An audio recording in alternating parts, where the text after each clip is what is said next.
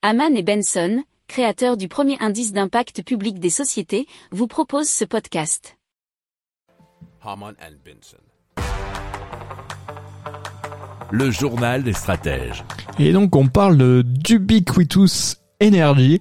Cette technologie de fenêtre solaire a été créée par des chercheurs du MIT qui en ont fait une entreprise et un produit donc qui est baptisé euh, UE Power ou UE Power. Cette jeune pousse affirme que ces fenêtres solaires entièrement transparentes sont la première alternative esthétiquement acceptable et génératrice d'électricité aux fenêtres traditionnelles.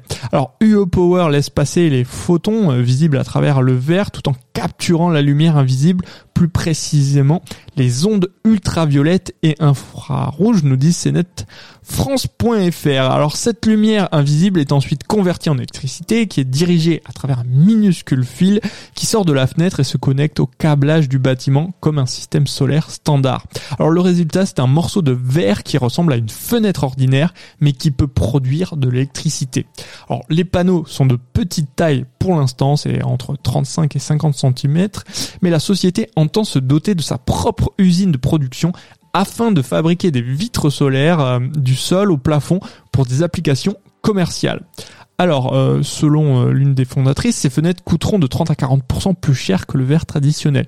Alors, le fait de ne capter qu'une partie de la lumière émise par le soleil signifie que ces panneaux sont moins efficaces que les panneaux photovoltaïques traditionnels et l'efficacité de sa technologie représente environ 20% de celle des meilleurs panneaux solaires de leur catégorie.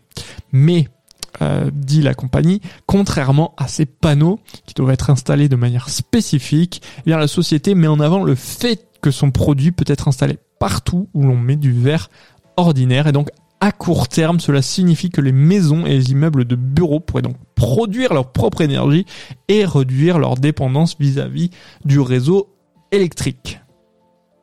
Si vous aimez cette revue de presse, vous pouvez euh, vous abonner gratuitement à notre newsletter qui s'appelle La lettre des stratèges, LLDS, qui relate, et cela gratuitement, hein, du lundi au vendredi, l'actualité économique, technologique, énergétique, mais aussi de l'hydrogène, et puis de tout ce qu'on trouvera super intéressant pour votre vie.